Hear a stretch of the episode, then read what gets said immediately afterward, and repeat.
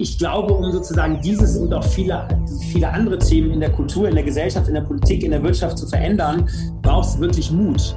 Ja, also wir müssen einfach Dinge neu ausprobieren. Und gerade unter Unsicherheit, Corona ist ja Unsicherheit, man kann ja nicht entscheiden und man weiß nicht genau, was bedeutet das in sechs, neun, zwölf Monaten. Weil, und das ist ja das Breite, da spreche ich ja viel drüber, das Breite, was bei uns in der Gesellschaft vorhanden ist, ist das Thema Cover Your Ass. Das heißt, ähm, wir, wir, wir wollen nicht scheitern, wir wollen keine Fehlentscheidung treffen, weil wenn wir eine Fehlentscheidung treffen, dann sind wir direkt am Galgen. Die Medien stürzen sich auf uns und sagen, du Loser, du hast das falsch gemacht, das ist eine Fehlentscheidung gewesen, da ist Geld verbrannt worden. Rebellentalk, der große Freiheit.com. Ja, und hier sind wir wieder, die zwei Positionierungsrebellen der große Freiheit.com. Genau. Als Leben und Jörg Ristau aus einem ganz, ganz wunderschönen, heißen Hamburg heute. Moin, moin. Du hast mir jetzt voll reingequatscht. Ja und? ja, einen wunderschönen guten Morgen. Die äh, Vodcaster unter uns wissen es, es ist eine reine Männerrunde heute. Wir haben heute bei uns äh, den Philipp de Pierreux. Äh, ja, wir haben nämlich äh, schon mal angefangen, aber vergessen auf das rote Knöpfchen zu drücken und deswegen konnte ich jetzt schon ein paar Mal seinen Namen richtig äh, aussprechen. Jetzt hast du schon geübt, ja. Jetzt habe ich geübt, genau. ja, Philipp, schön, dass du da bist. Äh, vielen Dank äh, für deine Zeit. Ähm, Du bist äh, momentan äh, in, äh, ja nicht in Deutschland unterwegs, sondern im österreichischen Ausland äh, und um dich herum ist sehr viel Holz. Äh, wir freuen uns für dich, dass du auf einer gemütlichen Hütte hockst. Er ist beim Bergdoktor in der Nähe. Ja, genau. Wir wollen jetzt hier keine Details nennen. Ne? So, ja, Das ist also, total okay. ja. Grüße aus Tirol erstmal. Ja, danke schön. Grüße zurück. Schön, dass du da bist. Äh, Du bist Weltmutführer, du bist äh, Change Rider, du bist Entrepreneur, du bist Digitalwandler und Tausendsasser und äh, hast heute ähm, äh, oder wir haben das Glück, dass du heute mal mit uns über das Thema digitalen Wandel, Führung und äh, wie du auf äh, die Welt guckst, äh, sprechen willst. Äh, Und da sind wir sehr, sehr froh drüber. Vielen Dank, dass du da bist. Danke für die Einladung, ihr zwei. Ich freue mich sehr, hier zu sein. Ja, ähm, wir stellen unsere Gäste ja nicht äh, selber vor ausführlich, sondern das machen die äh, selber. Das können die viel besser. Und deswegen gleich mal die Frage ähm, an dich. Äh, wie führst du dich normalerweise ein, wenn du dich vorstellst? Okay, also der Klassiker, ich mache jetzt mal den Klassiker. Ja, hallo, Servus zusammen, der Philipp, 44 Jahre. Das Wichtigste zuerst, glücklich verheiratet, vier Kinder. Und ähm, die vier Kinder wurden zumindest vor Corona, älteste Tochter Lotta ist 14 Jahre alt, komplett analog erzogen. Also meine Kinder haben bis ähm, Anfang des diesen Kalenderjahres kein Smartphone gehabt, kein Handy, kein Internet-Access, äh, nichts nada, ja, kein Laptop. So, mit Corona muss man das natürlich ein bisschen umstellen mit dem Homeschooling. Ähm, ich glaube, die, die sozusagen sechs Kompetenzen der Zukunft für Kinder sind Sozialkompetenz, Empathie, Kommunikationsfähigkeit, Teaming, Mut und Kreativität. Das sind sozusagen die sechs Themen. Und wer sich sehr stark mit Digitalisierung und Kindesentwicklung sozusagen auseinandersetzt, der weiß, dass viele Themen durch die Digitalisierung nicht nur nicht entwickelt werden, sondern zurückentwickelt werden. Und so haben wir uns entschieden. Keine Mobbing-Opfer haben wir übrigens, sehr beliebte Kinder. Ja, ähm, und ähm, genau, und das haben wir sozusagen mal mutig entsprechend umgesetzt. Also das ist sozusagen der familiäre Part. Dann bin ich Borussia Dortmund-Fan. Ich oute mich da auch immer gerne. Ja, und komme aus einer Weltmarktführerfamilie. Großvater hat einen großen Sanitärsteller aufgebaut, 4000 Mitarbeiter, 2 Milliarden Euro Umsatz. So typisches deutsches sozusagen Produktionsindustrieunternehmen. Und ich habe sehr schnell früh festgestellt, habe da auch viel gearbeitet. Wir Deutschen können inkrementelle Innovation super, also Bestehendes immer ein bisschen besser machen, aber so das ganz große Neue, und zwar in Bezug auf Führung, Organisationsstrukturen, aber in Bezug auch auf Innovation, da tun wir uns schwer. Und dann habe ich eben gesagt, okay, nach äh, einer langen Journey noch im Mittelstand und einer großen Scheitergeschichte von mir, ich mache mich selbstständig und gründe sozusagen eine Digitalagentur Beratung. Das habe ich vor elf Jahren gemacht, Adventure. Wir sind massiv gewachsen auf 300 Leute, haben sozusagen große Transformationsprojekte gemacht, haben selber wahnsinnig viel gelernt. Ja, auch beim Thema Führung habe ich gar wahnsinnig viel gelernt. Ja, und bin jetzt ähm, sozusagen nach dem Exit an EY, also nach, an äh, Ernst Young, jetzt seit zwei Wochen auch ähm, niemals Rentner. Also ich mache ganz viele Dinge, ne, auch im Non-Profit-Bereich und Beiratsmandate, aber bin jetzt seit zwei Wochen nicht mehr CEO und bin jetzt viel, viel zu Hause und mache viel Non-Profit-Sachen und ähm, genau und schaue jetzt mal, wie denn die Reise so weitergehen kann. Cool. Das ist ja schon viel, also, was du so gemacht hast. Ich muss jetzt mal. Ja. Normalerweise ist es so, also dass wir so still sind, ist auch selten. Ne? Aber wir haben jetzt noch gar nicht so ad hoc mit dem Ende deiner, deiner Vorstellung gerechnet. Jetzt halt, ja. haben wir uns erstmal angeguckt. Normalerweise reden wir nicht mal so viel eigentlich. Ja. Aber es ist schön, mal von dir zu hören. Äh, ich würde gerne mal eintauchen bei dem Thema, du bist ja ein Digitalexperte. Und äh, ähm, deine Kinder hast du digital frei erzogen. Warum das denn? Aber das ist doch im Grunde ja eine neue Welt und die müssen doch damit groß werden. Ja, ich glaube halt eben, ich habe ja eben von diesen sechs Kompetenzen gesprochen und gerade das Thema Empathie und Kommunikation, Teamfähigkeit und Sozialkompetenz, das sind wahnsinnig wichtige Kompetenzen in dem digitalen Zeitalter. Ja, weil man muss also sozusagen ähm, sehr verständnisvoll mit Menschen da draußen umgehen, mit älteren Menschen, mit jüngeren Menschen. Man hat sozusagen Multikulti-Themen.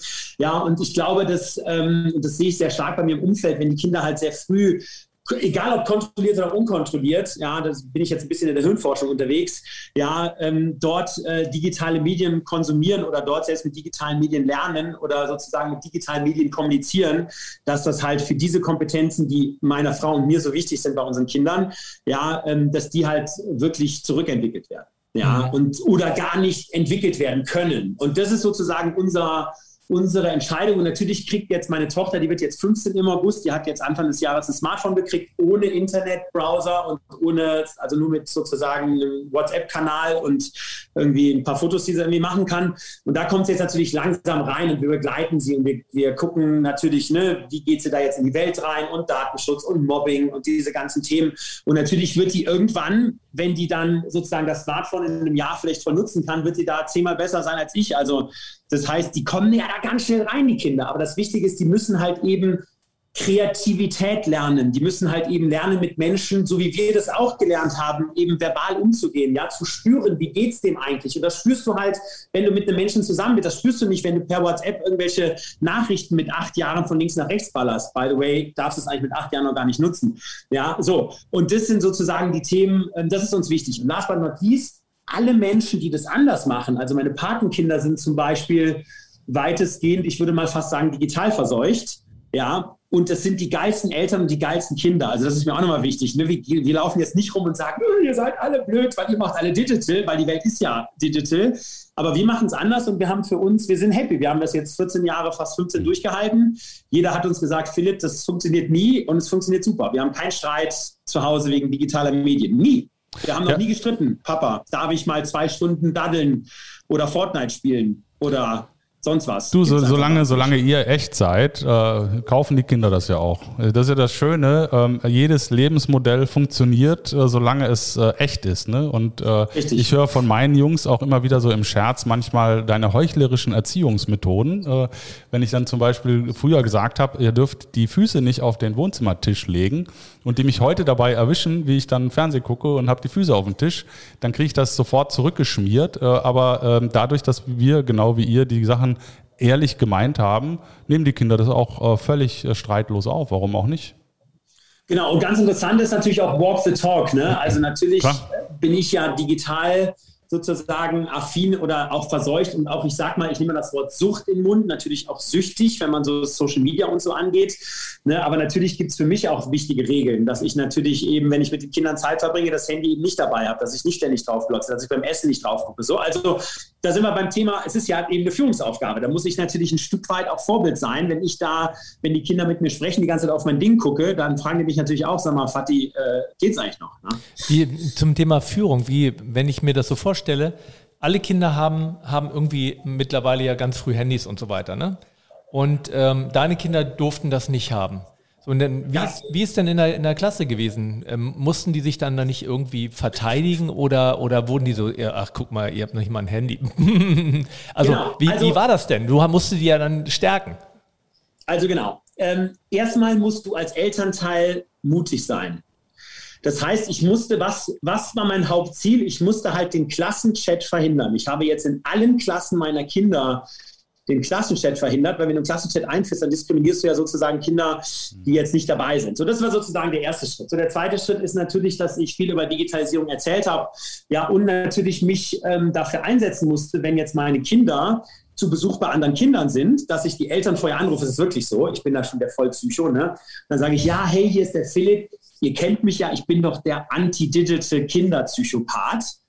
Kannst du bitte dafür sorgen, beim Übernachtungsgeburtstag, dass bitte alle Smartphones am Anfang eingesammelt werden? Würdet ihr das machen? So, okay. dann versuchst du sozusagen mit den Eltern zu sprechen. Wenn die Eltern sagen, nee, ist schwierig, wir wollen das so und so machen, dann kann ich immer noch überlegen, will ich das oder will ich das nicht. Aber meistens gelingt es. Und meistens sagen die Eltern, hey, okay, ja, coole Idee, dann tun wir es in eine Box rein und so. Und dann haben die Kinder ja auch zusammen eine geile Zeit. Das darf man ja nicht vergessen. Also es ist ja nicht so, dass die Kinder dann irgendwie einen Tag zusammen verbringen oder die sind jetzt auch auf Klassenfahrt. Da sind zum Beispiel auch Handys verboten. Und natürlich bin ich der Erste, der das total unterstützt. Elf Tage Klassenfahrt. Elf Tage mit 14- und 15-Jährigen kein Smartphone. Die werden sozusagen im Bus eingesammelt in der Box und geben am letzten Tag kommen die wieder. Und dafür musst du halt kämpfen. Dann natürlich immer auf Augenhöhe, ja, aber das ist mir bisher sind die, die sind mir sozusagen die Schlachten immer gut gelungen. Und ich bin, glaube ich, auch ein sozusagen ganz beliebter Vater und meine Frau eine beliebte Mutter und ähm, meine Kinder auch ganz beliebt. Also wir haben jetzt keine Mobbing-Opfer. Ne? Nur du musst halt eben ständig in, im Dialog sein mit den Menschen um dich rum. Ja, und denen natürlich nicht so ein mega schlechtes Gefühl geben, so nach dem Motto, hey, ich habe gehört, äh, dein Kind hat gestern vier Tage, vier Stunden Fortnite gespielt. Du weißt ja, dass es ja total schlimm ist für das Kind. Also solche Gespräche so mhm. missionarisch bei anderen Leuten dadurch, das bringt nichts. Aber wir selber sind halt fest und klar. Mhm. Du bist dann also, wenn ich das richtig verstehe, gibt es so eine, eine Linie bei Menschen, die ist mit 15. Und vor der Linie 15 kämpfst du gegen die Digitalisierung und nach 15 für die Digitalisierung. Genau, aber auch dort, richtig, aber auch dort natürlich auch immer re relativ auch gegen die Digitalisierung. Ne? Also ich meine, man kann nicht, äh, ne, also als Beispiel, wenn du dir jetzt einen Arbeitsplatz anschaust ne, ähm, und da arbeitet vielleicht ein Mensch, der ist vielleicht noch nicht so digital affin, so dann kannst du nicht einfach den Arbeitsplatz digitalisieren. Das sage ich ja immer, Mensch first, Technology second. Ne? Also du musst mhm. natürlich auch dort in allen Altersstufen mit sozusagen einem Background, mit einem Willen können und wollen die überhaupt natürlich die Menschen auch abholen, wo sie stehen.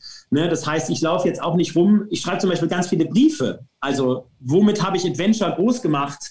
Ich habe Adventure groß gemacht, indem ich Printbriefe an sie ausgeschickt habe. Printbriefe, handgeschrieben.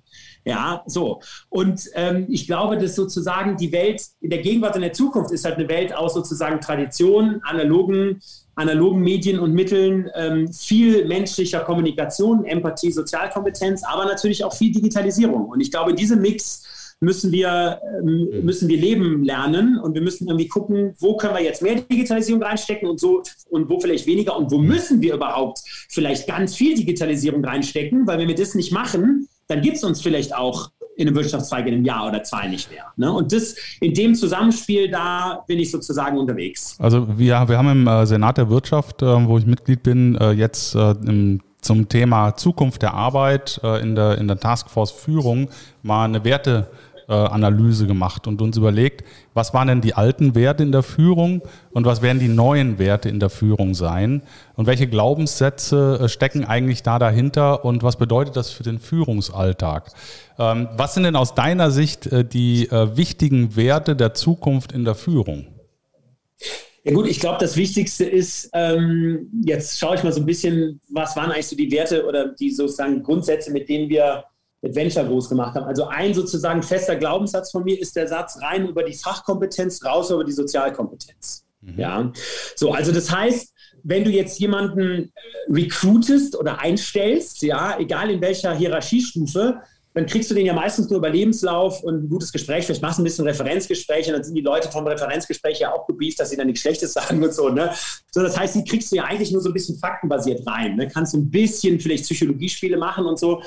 Aber wenn die dann ins, in die Firma, also ins Big Brother Haus einziehen, dann fallen ja dann die Masken nach einigen Tagen und Wochen. So, und da ist es, glaube ich, ganz, ganz wichtig, dass wenn du halt äh, dort Grundsätze hast in der Firma, wie wir gehen respektvoll miteinander um, wir kommunizieren auf Augenhöhe, wir, wir lösen Probleme energiereich, also gemeinsam gegen das Problem arbeiten. Und das sind halt Menschen, die da sozusagen gegen arbeiten und die das sozusagen von der sozialen Kompetenz nicht leben, dann ist meine Philosophie, die nehme ich zum Beispiel knallhart raus. Mhm. Ja, dort gibt es sozusagen auch gerade in der Probezeit keine, keinen zweiten, dritten, vierten Schuss. Also wenn sozusagen dort nachweislich Mobbing-Team da sind, ja, ähm, dann ist es sozusagen total eiskalte, genau, also sozusagen wird dann dort eiskalt gehandelt und sozusagen die, der, der, das Unternehmen die Kultur geschützt. Und übrigens auch bei Leuten, das habe ich auch ähm, äh, sehr ähm, mit sehr viel Mut und sehr viel Energie machen müssen, bei Leuten, die vielleicht äh, performing-mäßig High-Performer sind, also Vertriebler,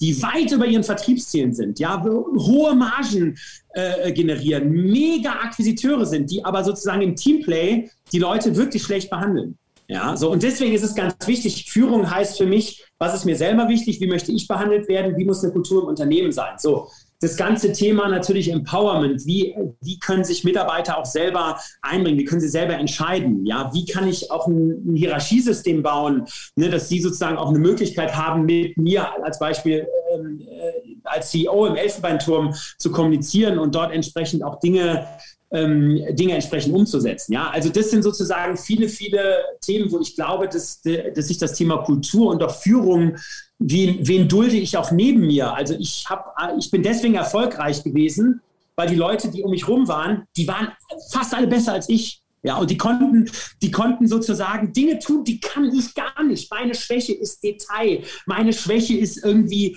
in eine Tiefe sich irgendwo reingraben. Das kann ich nicht, das will ich nicht. Ja, irgendwelche, irgendwelche Dinge rausfinden, auf Risiken, sozusagen Risiken erarbeiten und, und sich mit denen zu beschäftigen. Ich bin Mensch, der sagt, ich gucke nur auf die Chance. Hey, dann ist better than perfect. Let's do it. Aber hey, wenn du Verträge schließt mit Kunden, wenn du, wenn du akquiriert wirst oder wenn du zusammengehst mit einer Wettbewerbsprüfungsgesellschaft wie EY, wenn du sozusagen Arbeitsverträge schließt oder sonst was machst, dann musst du natürlich auch sozusagen gewissen Grad Kompetenzen mitbringen, die, die, die ich nicht habe zum Beispiel. Und das ist, glaube ich, ganz wichtig, dass du Menschen neben dir hast, die das gleiche Werteverständnis haben, ganz wichtig, aber die natürlich ganz unterschiedliche Kompetenzen haben und die auch in vielen Bereichen viel, viel besser sind als du selber. Und das musst du zulassen. Da musst du auch als Führungskraft zuhören und sagen, ich habe jetzt zwar eine andere Meinung, aber hey, du hast das jetzt schon zehnmal gemacht und deswegen machen wir es jetzt so, wie, auch wenn ich das vielleicht anders sogar vielleicht schon vom Team kommuniziert habe, ja, machen wir es vielleicht anders, weil du die Erfahrung hast. Und in 90 Prozent der Fällen haben die Leute, die die Erfahrung mitbringen und die Kompetenzen,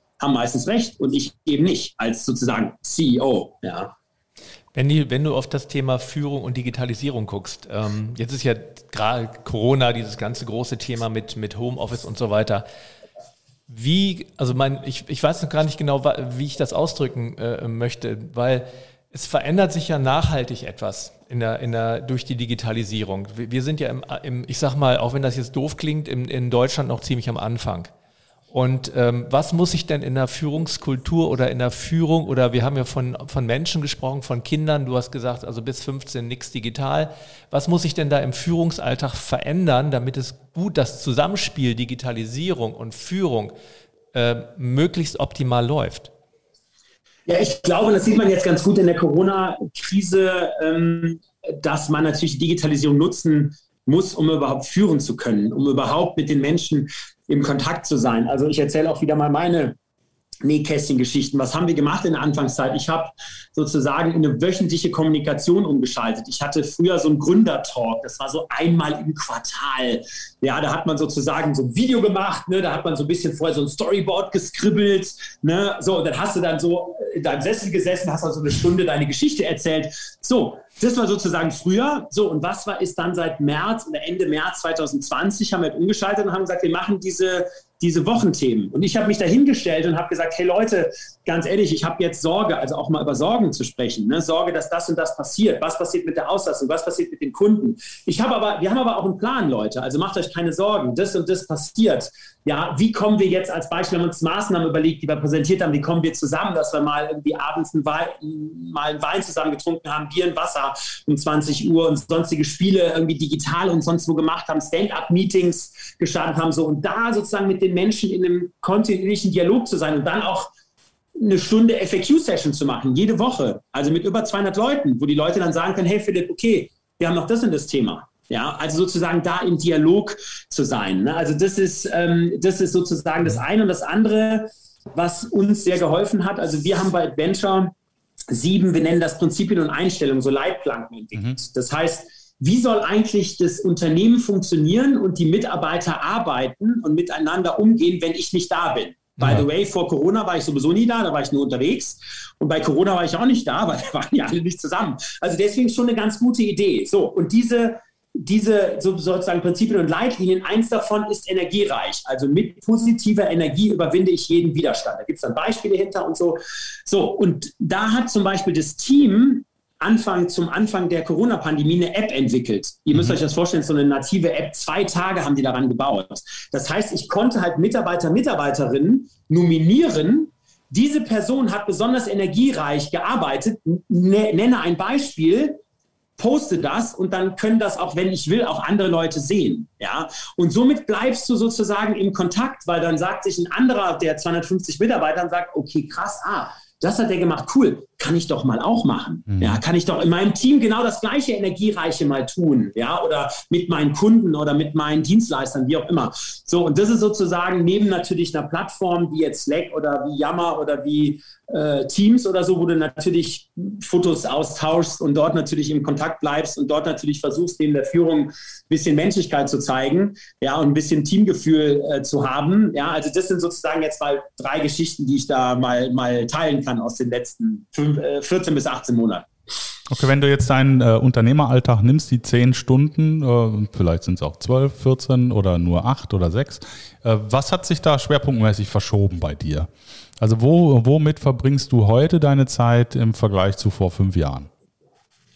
Genau, also da muss man jetzt natürlich mal unterscheiden. Also heute ist die Zeit ja anders als jetzt noch vor drei Monaten, weil jetzt bin ich ja sozusagen nicht mehr Adventure CEO, aber ich, ich sage jetzt mal in, den, in der sozusagen CEO-Pandemiezeit. Also was hat sich verändert? Also gut, ich war nicht mehr am Hams, gefühlt im Hamsterrad drin, also was das Thema Reisen angeht, was das Thema Kundentermine, das Thema Vorträge.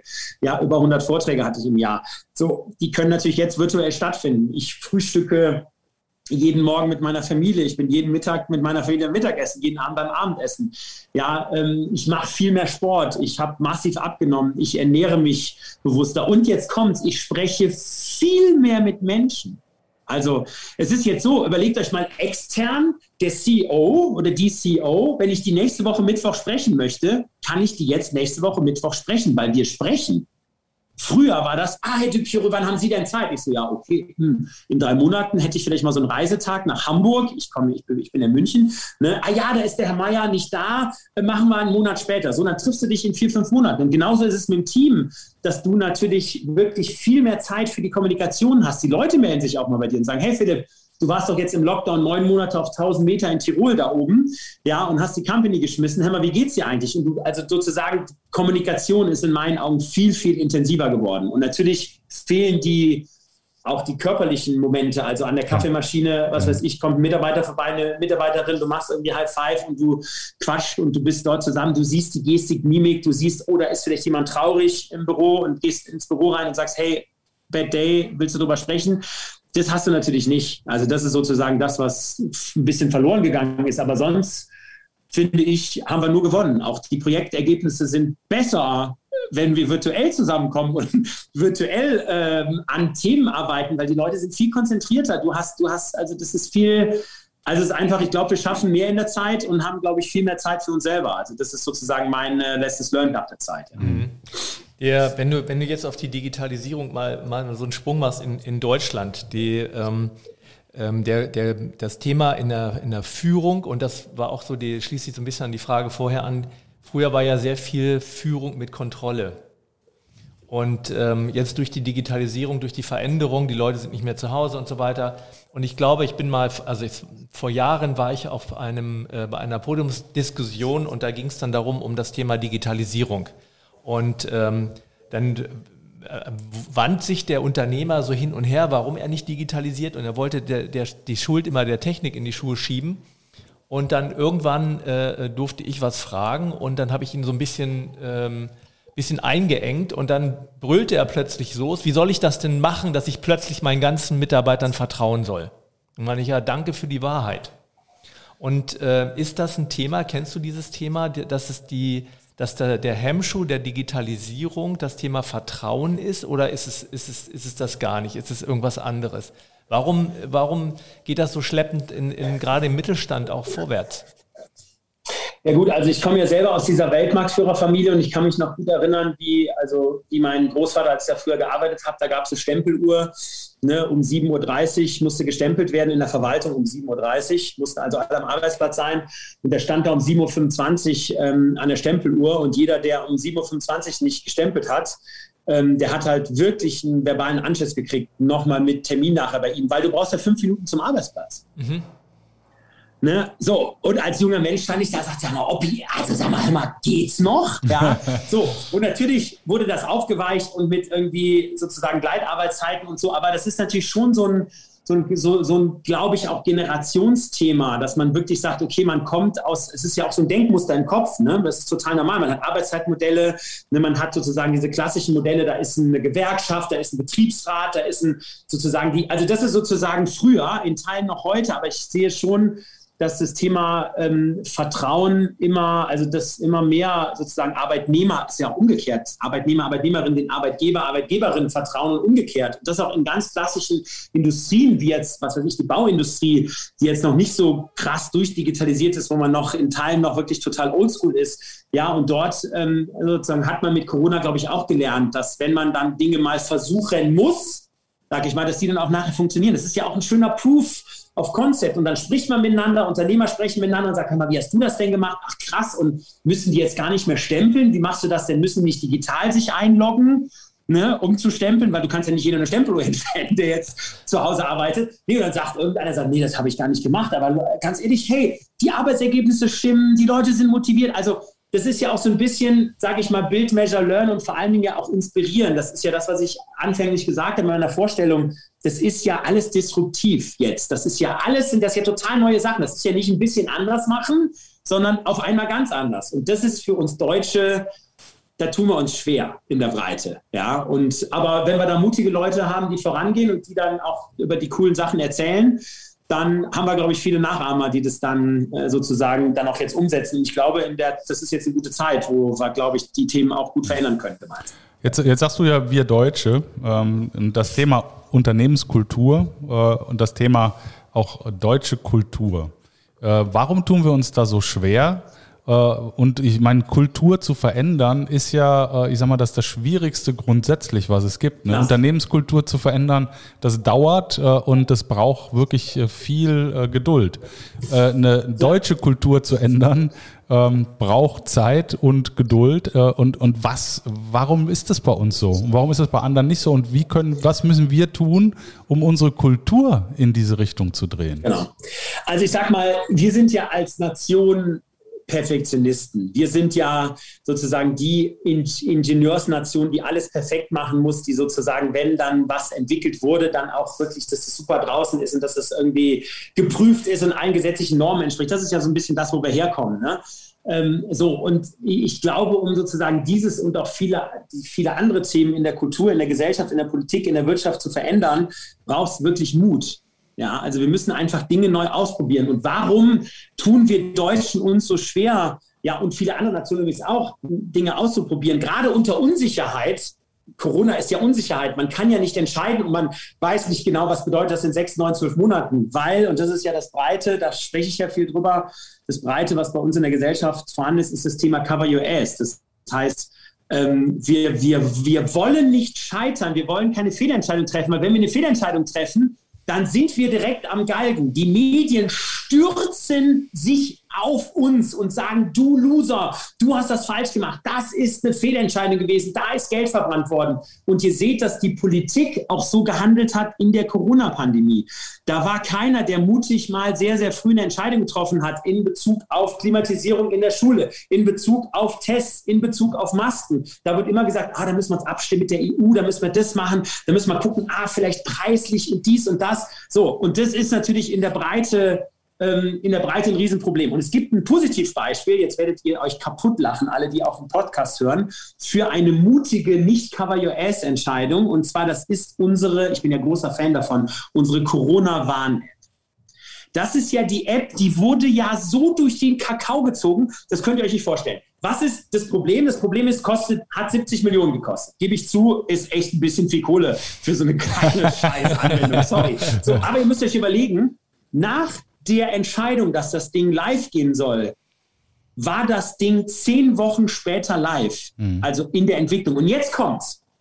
Das war live in einer Sprache, in Deutsch, und für 20 Prozent der Endgeräte, nämlich für iPhone ab 10 und für Abversion 10. Ich habe also 1 bis 9 diskriminiert und für ganz viele Android-Nutzer nicht. Ja, so. Aber das Gute war, in unseren schwierigen Bedingungen mit Datenschutz und so weiter und so fort und ne, äh, Gesetzgebung und keine Ahnung was, waren wir zehn Wochen später live und haben dann gelernt, haben dann getestet und dann kam drei Wochen später Englisch dazu und Türkisch und die anderen Versionen.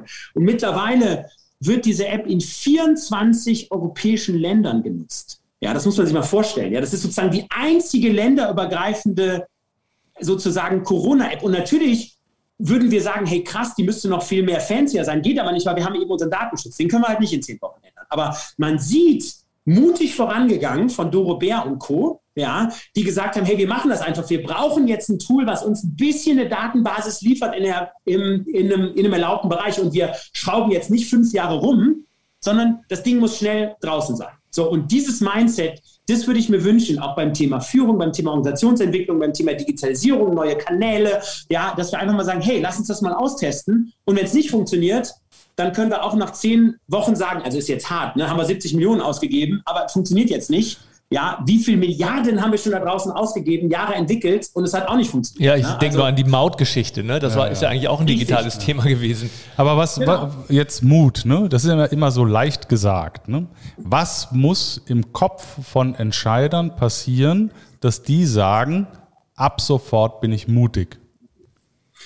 Ja, also man muss sich ja erstmal anschauen, warum sind die nicht mutig. Cover US habe ich genannt, jetzt zum Beispiel in der Wirtschaft sind die ja nicht mutig, viele Geschäftsführer und CEOs männlich, weiblich, weil die, weil die Incentive-Systeme sind ja gar nicht auf Mut ausgerichtet. Die kriegen ihren Jahresbonus. Mhm. Ne? Und wenn die jetzt sagen würden, wir gehen das Thema ökologische Nachhaltigkeit an oder Digitalisierung, dann kommt der Payoff vielleicht erst in fünf oder zehn Jahren, wenn überhaupt. Ja, so, also das heißt, da müsste man sich mutig hinstellen und sagen, wisst ihr was, Leute, ähm, der Bonus ist mir egal. Übrigens, by the way, Shareholder Value ist mir jetzt auch scheißegal. Ja. Ähm, so, und wir gehen jetzt die nächsten zehn Jahre diesen Transformationsweg. Und wisst ihr was, wenn ihr den nicht gehen wollt, dann geht er mit einem anderen, dann gehe ich nämlich zum Beispiel. Also sozusagen genau. das, da, da natürlich eben entsprechend äh, sozusagen sich ein bisschen aufzugeben. Und ich gebe ja. mal das Thema Influencer nämlich mal. Also welche, welche Influencer, die ja wirklich Macht haben und den Leute zuhören, setzen sich denn gegen also setzen sich wirklich zur Wehr gegen Corona-Verschwörungstheoretiker. Wer hat sich in der Flüchtlingskrise gegen dieses rechtsradikale Volk von der AfD damals positioniert? Wer hat das gemacht? Herbert Grönemeyer, vielleicht noch zehn andere, ja.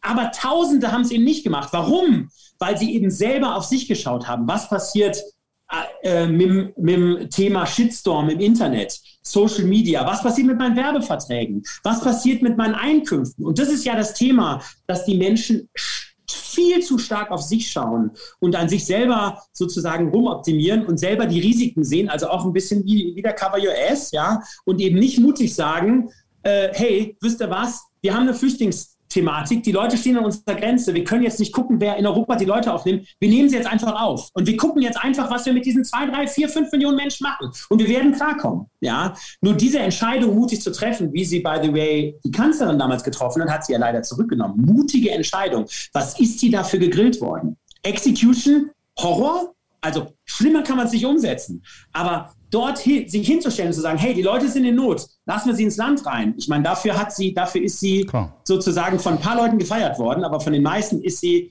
sozusagen dort äh, niedergemacht worden. Also, weißt ja, du, und das äh, ist ein Problem. Mut kann nur derjenige aufbringen, der bereit ist, äh, die Konsequenzen zu tragen. Richtig. Und ich kann dann Konsequenzen tragen, wenn ich aus tiefster Überzeugung handle.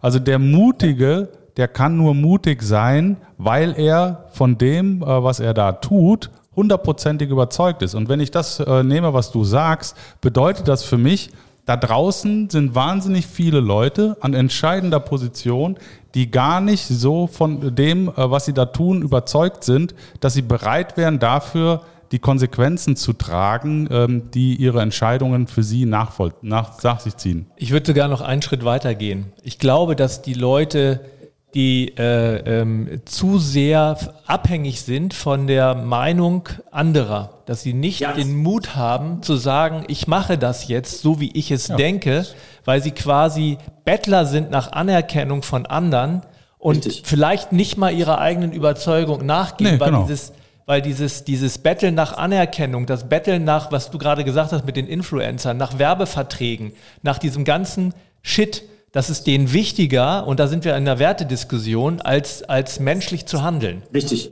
genau, absolut. Und ich glaube zum Beispiel, dass wenn du jetzt ähm, die äh, Fußballspieler der ersten Bundesliga oder, oder, sagen wir mal der deutschen Nationalmannschaft, wenn du die damals in der Flüchtlingskrise gefragt hättest, in einem Einzelgespräch, in einem Raum, hey Leute, was geht eigentlich aktuell ab? Die hätten sich, also ich sag mal, fast alle gegen die AfD positioniert. Die hätten alle gesagt, hey, Wahnsinn, und da müssen wir was machen und wir müssen helfen und wir müssen den Menschen helfen.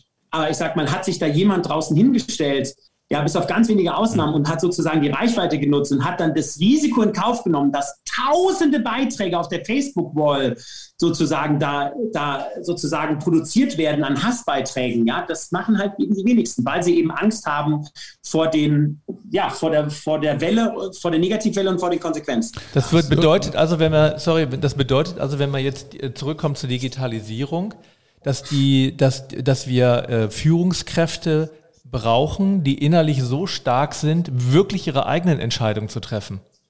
Richtig. Schau dir doch die Automobilindustrie an. Nur, also Herbert Dies von VW, der, die waren ja alle schon spät dran, aber der war sozusagen einer der ersten, der verstanden hat, das Automobil der nahen Zukunft ist anders. Das ist offen. Das ist sozusagen eine offene Plattform, ja. ein offenes ähm, mhm. Ökosystem da wird auch das Thema Verbrennermotor wird zu Ende gehen, wegen dem Thema Nachhaltigkeit, wegen Regulierung, wegen keine Ahnung was. So, die anderen CEOs, da bin ich wieder beim Thema Vertrag, Shareholder Value, Kurzfristigkeit. Die Cash-Cow wird doch weiter gemolken. Auch dieses Jahr hochprofitabel in Daimler und alle, die sind ja nicht hochprofitabel mit Elektroautos, die sind hochprofitabel mit sozusagen den, den, den noch den alten Cash-Cow-Businesses. Ja, so, und die werden die weiter so lange melken, bis da keine Milch mehr rauskommt. Und dann werden sie irgendwann sagen, haben sie jetzt in der Breite verstanden, jetzt müssen wir in neue, nachhaltige, wie auch immer, äh, Technologien reingehen. Und das ist sozusagen das große Thema. Ich, ja. ich weiß nicht, ob du dich erinnern kannst, da war äh, beim Manager-Magazin war dieser Bericht über Narzissten vor ein paar Wochen, ne? dass jetzt eine äh, ja. Generation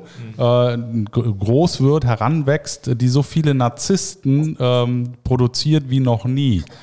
Jetzt ist für mich die Kernfrage, also ich sage ich sag meinen Söhnen immer, okay, ich habe es voll verkackt, äh, ja, äh, eure Kinder können äh, mir das zum Vorwurf machen, ich habe die Umwelt aufs Spiel gesetzt und ich bin der, der, äh, der zu spät verstanden hat.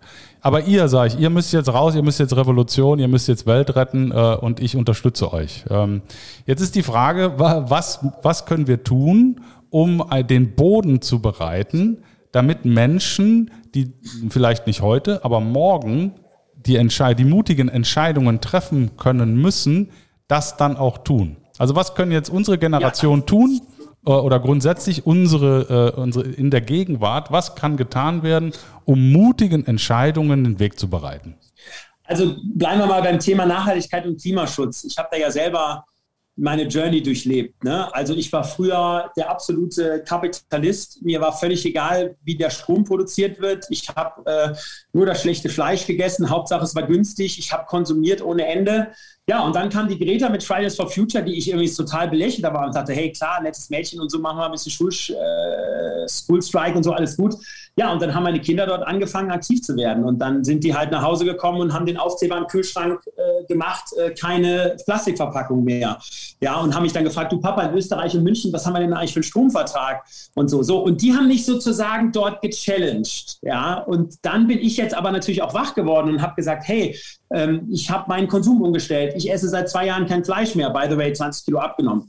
Ja, so. ähm, so, also ich sag mal, da sind viele Dinge mit mir passiert. Und die Dinge, die durchlebe ich und die erzähle ich jetzt aber weiter. Da bin ich wieder beim Thema, ne, einfach sprechen. Und wenn ich jetzt mit, wenn ich jetzt die Ernährung von meinen drei Söhnen sehe, die haben früher jeden Tag Wurst und Fleisch gegessen. Mhm. Ja, so und nochmal, jeder darf Wurst und Fleisch essen, Leute. Ne? Also de, alles okay. Ne? Ich sage nur, nur für uns sagen wir jetzt, wenn wir sehen, okay, wir denken an die Tiere, wir denken an Nachhaltigkeit, wir denken an Ökologie, an CO2-Ausstoß, ne? dann ist das jetzt nicht so super schlau, viel, viel Fleisch zu essen. So, und wir essen jetzt zum Beispiel fast kein Fleisch mehr. Und nicht, weil ich denen sage, macht es nicht, sondern die sehen Vorbild. Die sehen, krass, der Papa, der hat sich geändert. Und weißt du, wisst ihr was? Der Papa ist ja eigentlich eine ganz coole Sau. Ja, und deswegen machen wir das jetzt auch. So, und das ist sozusagen das Thema wieder auch Führung, walk the talk, Vorbild sein, drüber sprechen und auch drüber sprechen mit Leuten, die das auch mal anders sehen, in Diskurs gehen. Also warum siehst du es anders? Ne? Warum so und so und das ist, glaube ich, wichtig, dass wir da, dass das unsere Generation jetzt, die 35, 40, 50-Jährigen, das ist sozusagen die Verantwortung, das zu tun. Wir können nicht sagen, äh, wir haben es verkackt und jetzt macht ihr es. Nein, wir müssen es tun, gemeinsam, mit allen zusammen. Ja, da muss sozusagen jeder, jeder vorangehen. Ja, dann müssen wir mal lauter werden. Weil ich glaube, das, das Thema ist, unsere Generation hat noch so eine vornehme Zurückhaltung im, im großen Teil. Ja, genau. und, und ich glaube, äh, äh, wir müssen dann tatsächlich lauter werden. Ja, deswegen heißen wir ja auch Rebellentalk. Ne? Und deswegen nennen wir zwei uns auch nicht CEO, Co-CEOs, sondern wir sind Positionierungsrebellen. Äh, und wir, wir finden die, die freundliche, äh, das freundliche Lautsein das menschliche, äh, positive, unterstützende Schreien finden wir ganz wichtig. Die Leute äh, dann auch ermutigen. Das heißt ja immer, drei Prozent braucht es, um einen Trend zu setzen. Ne? Wenn man das mal runterrechnet und wir sind dabei, jetzt diese drei Prozent äh, zumindest zu, äh, zu unterstützen und Teil dieser drei Prozent zu sein, ähm, da geht es eben darum, dass man wirklich äh, Farbe bekennt, dass man eben rausgeht und äh, eben publiziert, Absolut. wie du mit deinem Weltmutführer, äh, dass wir versuchen, einen Podcast zu machen, dass wir versuchen, auf LinkedIn in unsere Position zu beziehen, dass der Jörg hingeht und sagt, äh, das Thema Selbstliebe im Management, das stelle ich jetzt nach vorne, weil das ist ein Thema, äh, da wird nicht drüber gesprochen, aber es ist total wichtig, dass die Menschen, die entscheiden, überhaupt erstmal mit sich im Reinen sind und dadurch dann auch die Größe entwickeln können, äh, andere um sich herum zu akzeptieren, so wie du das ja auch richtig gesagt hast. Ich wünsche mir Menschen, die mehr Arsch in der Hose haben. Ja, mehr Arsch in der Hose. Ne? Oder ich habe zum Beispiel das Thema Ethik. Ne? Also wir müssen eine Moraldiskussion führen. Was muss ich tun, um eine richtige Haltung aufzubauen, die das Privileg und die Verantwortung einer Führungskraft auch entsprechend braucht? Ja, diese Diskussion müssen wir führen. Und der Kapitalismus ist genau wie du sagst, ist auch ein Thema. Shareholder Value ist tot. Ja, das Thema ist durch. Wir müssen auch da loslassen und andere Wege finden, uns neu zu ordnen. Und da sind natürlich, genau wie du sagst, unsere Kinder erziehen uns, aber die geben uns auch, Gott sei Dank, das ist deren positive Legacy, die geben uns auch die Chance, dass wir uns ändern können und die Gesellschaft uns dann nicht äh, äh, ausstößt sozusagen. Also unsere Kinder geben uns die Erlaubnis, so zu werden, wie wir sein müssen, damit wir ändern können. Meine Befürchtung ist, dass wenn wir diesen Zug, diesen alten Zug, der immer noch äh, Shareholder Value predigt, der immer noch sagt, wir müssen noch mehr Klamotten produzieren, obwohl wir wissen, dass der größte Teil davon schon weggeworfen wird und auch damit die, die, die Werkbank im, im, im Osten äh, immer noch weiter ausgebeutet wird. Diesen Zug müssen wir stoppen oder umlenken. Und das kriegen wir nicht hin, wenn wir einfach immer nur die Klappe halten. Also ich denke mal, das ist so ähm, irgendwie, und da sehe ich auch das Thema Community, was wir übrigens ja, ja, auch genau. äh, äh gestartet haben. Wir schaffen ja, wir haben einen Unternehmerclub gegründet und wir wünschen uns mutige Unternehmer, die wirklich mit uns zusammen die Welt verändern wollen. Also alle da draußen, wer mutiger Unternehmer ist, der bitte guckt unter großefreiheit.com. genau. Du, du bist und, jetzt. Und du kannst auch gerne dazu kommen.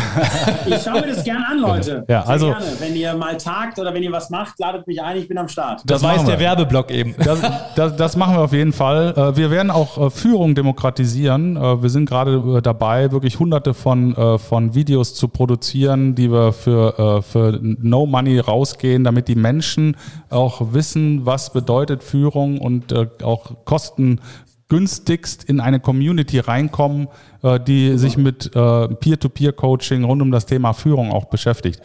Jetzt mit Blick auf die Zeit, ähm, äh, und das Schöne ist ja, ich kann ja äh, dann ähm, beim, beim Schneiden, werde ich dann den Talk ein bisschen langsamer stellen.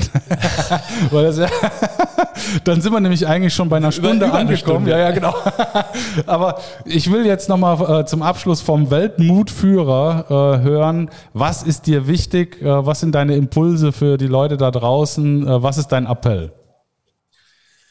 Ja, mein Appell ist, ähm, Leute, ihr, also wir müssen sozusagen alle aufstehen und etwas bewegen, was auch immer. Also jeder sollte ähm, sich anschauen in seinem Umfeld, ja, was kann er tun, egal ob im Bereich jetzt Klimaschutz, im Bereich jetzt soziale Themen, ja, im Bereich, was weiß ich, Nachbarschaftshilfe, was auch immer es ist, ja, in der Firma, außer der Firma, in der Familie, ja, und man sieht so ein bisschen an, dem, an der Fridays for Future und ähm, Greta Thunberg-Bewegung, die ja durch Corona ein bisschen gestoppt wurde, die aber jetzt auch, glaube ich, weitergeht. Man sieht ja auch gerade, was in Deutschland passiert ist jetzt, das ist ja auch alles Klimawandel geschuldet ja, die ganzen Überschwemmungen, Überflutungen. Ja, also jeder kann wirklich was Großes erreichen jeder von euch da draußen kann was Großes machen, ja. Und wenn ihr nur selber eure Familie ändert in Bezug auf das Verhalten, wie ihr äh, konsumiert, wie ihr, wie ihr esst, wie ihr reist, wie ihr irgendwie unterwegs seid, wie ihr vielleicht anderen Menschen he helft, ja, wie ihr irgendwie ein Frauenhaus äh, irgendwie unterstützt, wie ihr mit alten Menschen umgeht, wie ihr mit sozial nachbeteiligt, mit, mit Flüchtlingen, was auch immer. Jeder kann was tun, jeder sollte was tun und jeder sollte was tun außerhalb der Weihnachtszeit, wo man sagt, hey, sollen wir jetzt äh, 100 Euro, 1000, 100.000 oder 2 Millionen spenden? Das ist natürlich auch alles wichtig, aber sozusagen mit der Schaffungskraft ähm, helfen und dann darüber reden, um dann sozusagen eine Bewegung zu starten, die auch andere Menschen, die jetzt vielleicht ganz gemütlich auf ihrem Sofa sitzen und denen es gut geht, dazu zu, zu motivieren, die sagen, hey, super, und jetzt tue ich auch was. Das ist mein Appell, seid mutig und vor allen Dingen positioniert euch mutig gegen Themen, die euren Werten wirklich entgegenlaufen. Ja, also Verschwörung, Corona-Verschwörungstheoretiker, das Thema Rechtsradikal, das Thema AfD, das Thema Flüchtlingshetze. Ja, Menschen, die sagen, hey, können wir doch mal die Flüchtlinge im Mittelmeer trinken lassen, weil wenn wir sie retten, kommen immer mehr. Ja, wenn ihr das halt hört, ja, positioniert euch dagegen, auch in den sozialen Medien. Da wird eine große Welle des Hasses entgegenkommen, aber seid mutig und wir sind da auf jeden Fall mehr, wenn wir uns zusammentun. Ja. Das möchte ich durch Einsatz unterstreichen liebt euch selbst, denn wenn ihr euch selber liebt und selber respektiert, dann respektiert ihr andere, dann seht ihr euch als Teil der Natur und dann sorgt ihr euch ganz automatisch für diese Themen, die du gerade genannt hast. Darum vielen Dank für deinen Appell. Das liebe ich. Das ist ein toller Satz, den werde ich mir jetzt einbrennen. Das, du, hast, du hast so recht. Vielen Dank dafür. Gerne. Ja, schön. Also zurück zur Zivilgesellschaft äh, der 50er, 60er. Ähm, ja, und jeder ist, dann ist das Schöne, jeder ist ja auch ein bisschen verantwortlich. Ne? Ist ja nicht so, dass, äh, dass ich jetzt, äh, dass ich jetzt hier einfach so lebe und andere haben die Verantwortung, sondern jeder ist ja so ein bisschen selber gefragt. Und es lohnt sich ja auch, und das ist ja das Schöne. Wir, wir wissen das ja alle, die wir uns engagieren, dass äh, großer Teil unseres Selbstwert, unserer Freude, unserer Energie, unserer, äh, unserer auch, auch Ausrichtung, unseres Purpose, unseres Sinns ja auch dadurch kommt, dass wir mit anderen eben in dieser Kommunikation stehen und eben auch fest, äh, fest daran glauben, dass wir die Welt verändern können und ein bisschen besser machen. Philipp, mein Lieber, es war ein Fest. Ja, äh, ich wusste, es wird hoch energetisch. Äh, das war es auch. Ähm, ich wünsche dir jetzt vor allen Dingen erstmal äh, eine wunderschöne Zeit in Tirol. Wünsche ich dir auch. Ja, viel Spaß. Viel Spaß. Bergdoktor. Und viel, viel Freude mit deiner Familie. Schönen Urlaub. Und wir bleiben auf jeden Fall in Kontakt und freuen uns sehr über dein Engagement. Du bist ein Vorbild in der Sache. Und wir, wenn wir da helfen können, das zu pushen, dann tun wir das mit unserem kleinen Podcast. Alles Gute. Machet Jod. Du. Macht weiter so, vielen Dank. Alles Gute. Gerne, du auch. Bis ciao. dann. Ciao, ciao. Schönes Wochenende. Rebellentalk. Der große Freiheit.com